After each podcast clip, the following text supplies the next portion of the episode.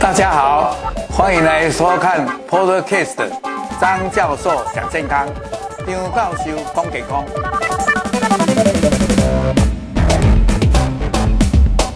各位大家好，那我们就进入有关于基因检测的第三堂课。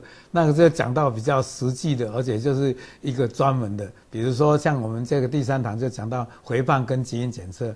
那我们知道我们现在很想推的就是说，因为肥胖已经变成一个全世界的一个大家关注的健康议题。为什么这样讲？因为现在肥胖的人口越来越多。那拿台湾来讲，也一直在增加，甚至于台湾呢还有所谓的诶儿童的肥胖，所以就从小就开始一路肥胖下来。所以呢，肥胖到底跟基因有没有关系，就变成大家很重视的议题。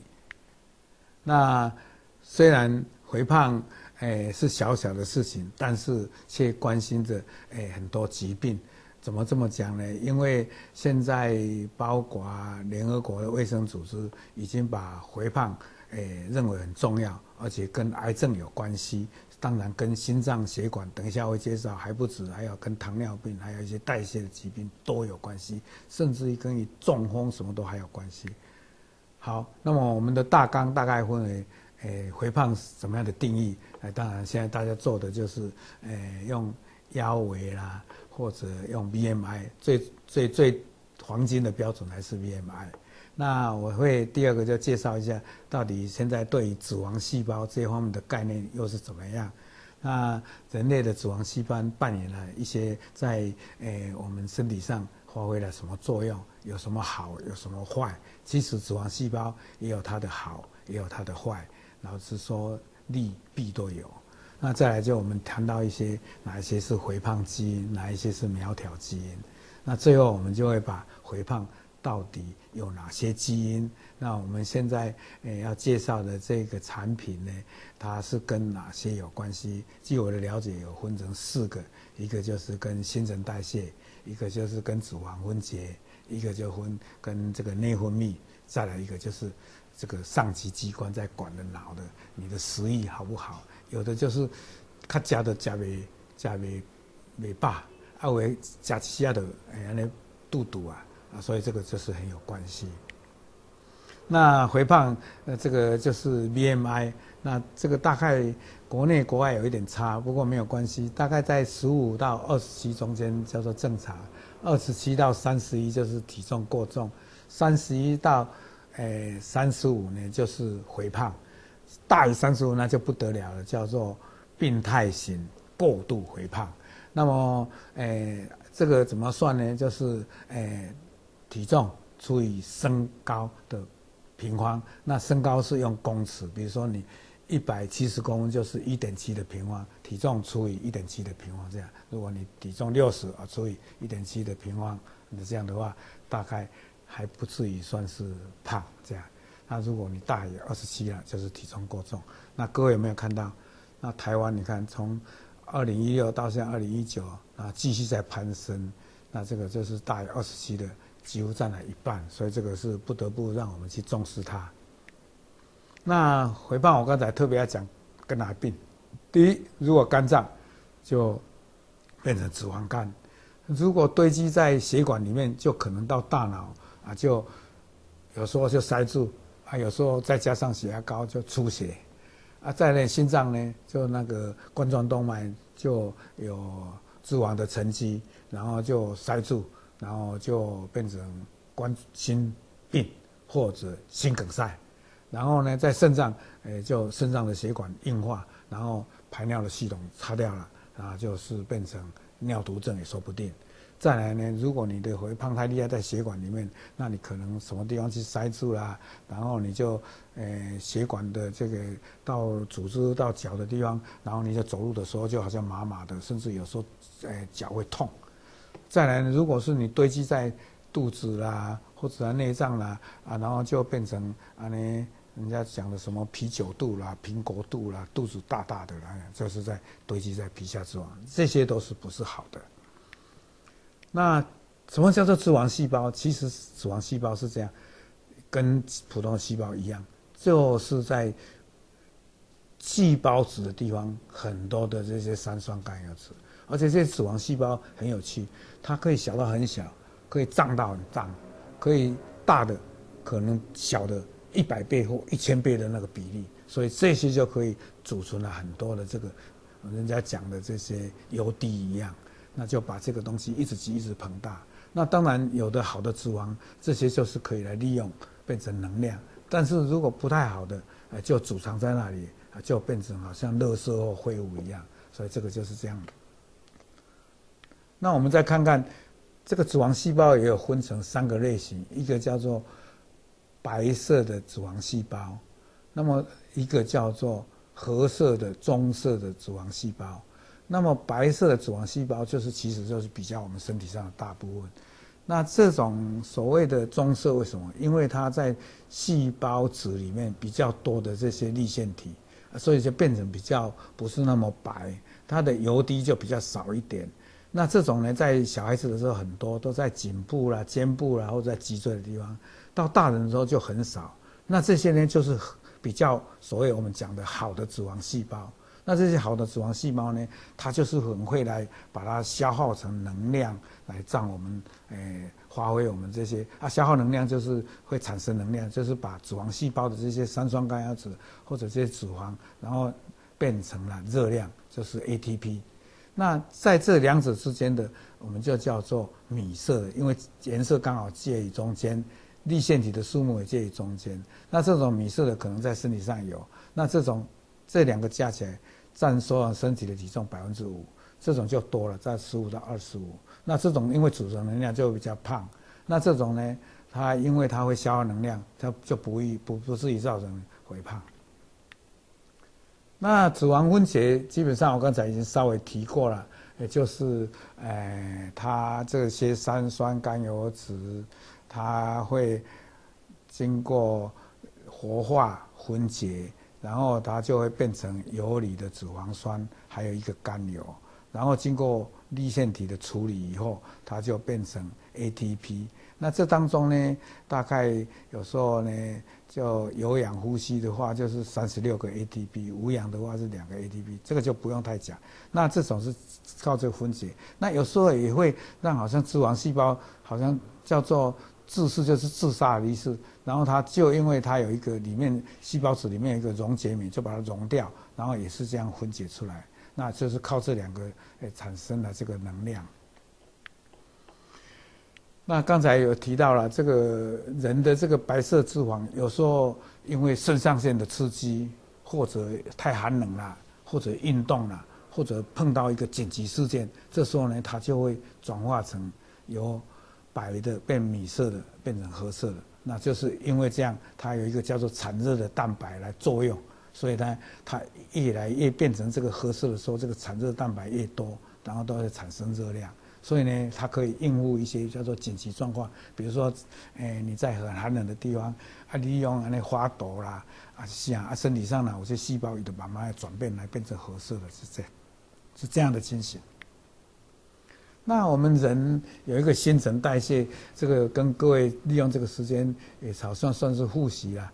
人的这个其实一个叫做基础代谢，这个占了百分之六十五到七十。也就是说，你都不要怎么样的时候，哎，基本上的是哎应付在新陈代谢，哎，然后你躺着不动或者睡梦中，它也是在消耗热量啊。这种叫做有的叫做 mesa VM 啊。哎，有的人叫做合作 basic，二维嘛，合作 MESA，metabolic rate，这个占了百分之六十。啊，另外一个就是得得负责消化吸收加长时的蠕动那些。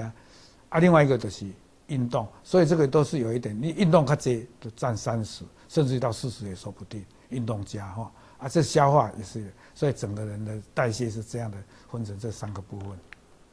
那人的这个基础代谢哦，其实到二十几岁的时候是最旺盛的。哎，慢慢就会再消下来。所以你看老年的人，啊那食伤济哦，啊伊就是一直大口气，啊伊就食较袂遐济。啊那一款迄长岁时阵哦，会食阁会做阁会行路阁会困阁会，人家说会吃会睡会会排便，就很好。就是他的新陈代谢还没有衰落很低。但是再怎么样讲，年纪越大就是越来越基基础代谢就会越来越低。那我刚才讲到有几个事情，内分泌失调最容易造成肥胖，比如说你那个甲状腺机能低下，或者肾上腺的那个皮质素分泌过少，或者肾上腺分泌过少，呃过多了就叫做库欣心肿。那低下的话就叫做甲状腺叫做 hypothyroidism，还有多囊性的卵巢，还有诶胰岛素的高胰岛素的人，或者生长激素低下，或者性荷就是那个有的人到那个停经的时候，哎他的荷尔蒙的调节不顺畅啊，人家说停经后就肥胖，哎就是这些都是荷尔蒙调节不好。那脂肪只是我刚才特别提到了，他过去都认为是啊都肥肥的诶脂肪细胞呢，其实它是一种严格讲。它是一种叫做分散型的器官。为什么叫做分散型的器官？因为我们的器官都像心脏就心脏，啊，肺脏就肺脏，肝脏就肝脏，都集中在一个地方。但是这个脂肪细胞是散在我们的肠系膜也有，我们的皮下也有，我们心脏的外面也有。所以呢，它是一个散在性的一个内分泌器官，它会分泌一些激素，就形同于这个内分泌。那这些里面就最重要有三个，一个叫做受体素，一个叫做质联素，一个叫做抗素。那受体素呢，就是来抑制食欲的。等一下会讲，哎，阿你讲受体素应该是瘦的人较多，啊，结果呢，结果这个受体素是在胖的人比较多。我会介绍为什么会这样。那脂联素呢，它也是在刺激我们身体，让它，哎，让这个内分泌。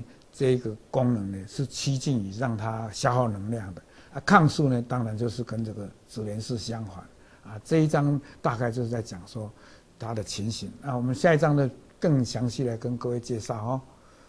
这个受体素呢，就是它脂肪细胞产生的，它会向脑部报告到底我们现在脂肪多不多啊？胖的人为什么会多呢？因为说他对这个敏感性不高。或者受体出了问题，所以呢，它就不会去作用。照说受体素如果好的话呢，应该是会让你诶、不吃啊，让你心跳快，让你骨代谢好。但是它就相反了，就是说胖的人他就集中在身体上，受体素很多啊，他不会去发挥作用，而且他受体素去发挥作用的话，跟那个受体素的受体也结合不来，所以造成一种叫受体素的阻抗，所以胖的人反而多。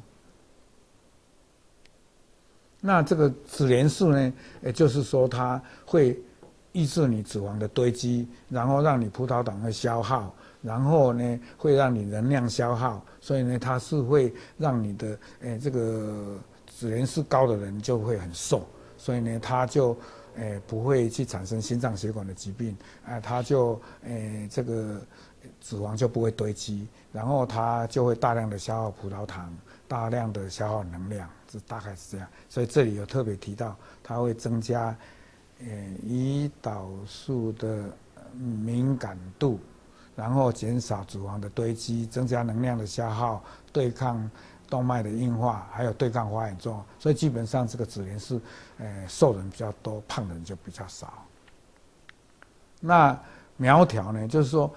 这这个是有减脂呃种呃这个基因，那这个是在英国的一个呃剑桥大学的这个代谢跟生化中心的这个呃弗洛奇这个人的的一个论文，他提到了很多人很爱吃，但是呢有家族性，他家里人都不胖，这个就是苗条的基因。等一下我会介绍哈。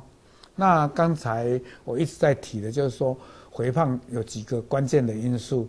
第一就是跟新陈代谢有关，那这几个因子如果诶、好的话，他就不胖；如果基因有变异的话，这三个就会胖起来。这是新陈代谢有关的。那这个是跟我刚才讲的脂肪会去分解跟合成。那这种人就这两个，如果是正常的基因的话，他就很好；啊，如果不正常的话，他这种人脂肪合成就会很很厉害啊，代谢不掉，所以他容易胖在那个大腿跟腹部的地方。那么内分泌的呢，就是跟内分泌有关，所以呢，它最重要的就是会让体内的胰岛素失控，还有这个雌激素也失控，因为它内分泌的关系。然后呢，它失调了，就这三个基因失调了，它就会肥胖。啊，另外一种，这是我们台湾和东岸的很多的，就是说它食欲的调控不好，那个时候比较在大脑的地方，就是这三个基因，它就一直都没有饱足感了，假它足济嘛，刚刚过来摇摇，所以呢，它就会摄食过多。所以呢，如果你把它调控得好的话，它就不会再有那个食欲很强。所以这三个基因就是，诶、不要让它有变异。所以有看到这三个基因变异，我们就要怎么样来让它食欲没有不要那么好啊？所以这四个就很重要。那这四个刚才都讲过了，我就不要再赘述，就是跟新陈代谢有关的，就 UCP3、FTO、ADRV2。那当然，它这个新陈代谢里面的这个机转有的有不太一样，比如说这个调控这个呃 DNA 的七甲基酶，那这个比较深一点，我就不再介绍了。啊，这个是在调控这个脂肪的分解，所以这些都是跟新陈代谢有关。如果这三个都变异了，那显然跟新陈代谢就会乱掉了，就是呃代谢的少，合成的多，就胖起来了。那这个就是脂肪的，就这两个基因。啊，这个像刚才讲的，这个 PRP 就是一个调控的。那我刚才其实有一张幻灯片，那就是在讲调控的这个这个 PPAR。我这做拍了没？叫 P 就是 p e r o x i m 就是过氧化物。第二个 P 是 proliferation，叫做增殖。A 就是活化，啊，这个就是受气，所以叫做过氧化物酶体增殖活化受体。哦，两个做绕舌。啊，咱就免来管你，就是讲这个基因那活性愈大，像分解的能力呢变异的时，分解能力就变差。还有这个 GNB3 就是会影响一个 G 蛋白，啊，这个 G 蛋白就是在调控脂肪组织变作正常化。啊，你哪些的它不正常的东西，它就不分解，啊，就无迄个功能，一直累积。啊，这种人累积太多，有时候还会高血压。那这个东西好像是亚洲人。还蛮有关系的，所以刚才除了讲食以外，那这个 GMB3 是我们亚洲人还蛮关心的一个这个基因的变异。再来，我刚才讲到内分泌有三个基因啊，这个 ESR 顾名思义的跟女性的这个雌激素比较高，所以这个跟跟女性比较有关系。还有这些就是这里面可能跟脂肪细胞的分化，还有胰岛素的敏感度，那这些都跟内分泌有关的。有变异的话，就会胖起来。最后一个就是食欲，你看这个都是在夏秋、夏四秋的，还有呃抑制，就是跟食欲有关啊。这个嘛，底下视秋啊，这是大脑下视秋的食欲中心，所以这个都是在比较在脑这一方面的啊。这个如果你这个基因变化的话，在脑的下达命令就呃，安尼好，好像他永远都感觉没有饱足感，所以这个就是会造成胖起来。东方的妇女，特别在台湾，据我呃请教呃大江公司他们的这些研发团队，呃认为我们台湾这种还不少。好，以上简单跟各位介绍肥胖，所以现在肥胖这个大家要很注意啊。如果你是哪一型的，你就再去做调节，应该就比较顺手，又不会跟他讲哦，等来的进加啊，有的就不晓得运动。还是可以着重在哪一方面就很重要。谢谢。